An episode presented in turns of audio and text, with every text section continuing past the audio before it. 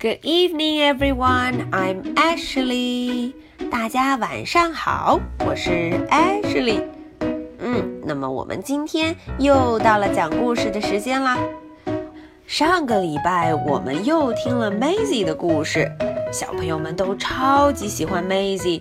听完故事以后啊，赶紧就来告诉 Ashley 他们找到的答案，真是太棒了。我要看看今天会不会有更多的小朋友找到答案，和 Maisie 一起陪伴 Ashley 呢？OK，我们看看今天 Maisie 要给大家带来什么故事吧。Maisie's bedtime。Maisie 的休息时间。嗯，大家看封面上，Maisie 拿着一本 book，一本书，自己坐在 bed，坐在床上看了起来。好，我们看看 Maisy 的 bedtime 睡前时间、休息时间都在干什么呢？Maisy's bedtime。Maisy is sleepy. It's time for bed. 哦，Maisy 打了个哈欠，她有点困了。嗯，现在该去哪儿了？该去 bed 床上了。It's bedtime for Panda too. 啊，看看 Maisie 手里的 Panda，手里她最爱的熊猫宝宝，嗯，也要该上床睡觉了。好，那么首先，Maisie closes her bedroom curtains。嗯，Maisie 先要把她的 bedroom curtains，房间的窗帘给 close 关上。 Who's the owl？嗯，外面的 owl 猫头鹰在 hoot hoot，嗯，在叫着。Maisy washes her face and brushes her teeth。哦，真棒！Maisy 先洗了自己的 face，紧接着又洗了自己的 teeth 牙齿。Maisy puts on her pajamas。哦，看看 Maisie 的 pajama 睡衣睡裤，哦，是 blue 是蓝颜色的。Maisie gets into bed and reads a story。啊，Maisie 上床啦，睡到了 bed 床上，接着呢就看了一个 story，看了一个故事。哎。突然，Maisie 想到一个事情，But where is Panda？嗯，小熊猫去哪儿了？Panda 去哪儿了呢？啊，Maisie 很担心，赶紧就找找他。Is he in the toy box？他会不会跑到 toy box，跑到 box 里头呢？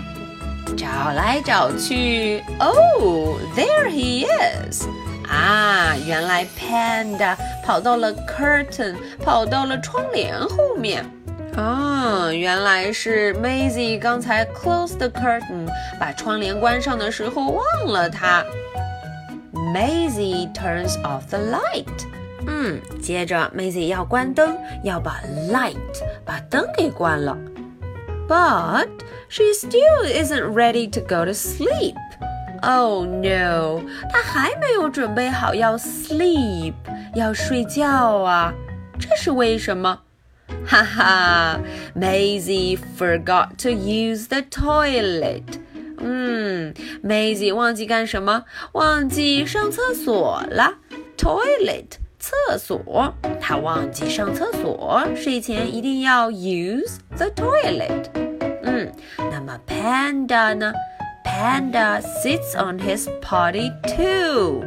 Panda 也坐在了自己的厕所上小小的一个坐便器上面。嗯，Panda，good job。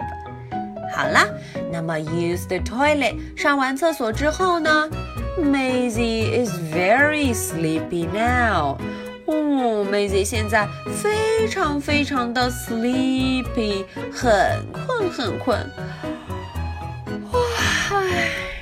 嗯好吧，那我们就要跟 Maisie 和 Panda 说什么？当然是 Good night, Maisie. Good night, Panda. 好，今天的故事艾什莉就讲到这儿。嗯，希望 Maisie 和 Panda 做了个好梦，睡了个好觉哦。那么我的两个问题，小朋友们准备好了吗 Here are my two questions. Question number one Who is Maisy's good friend? Hmm, 嗯，Maisy 在故事里的好朋友是谁呢？一不小心走丢了的那位。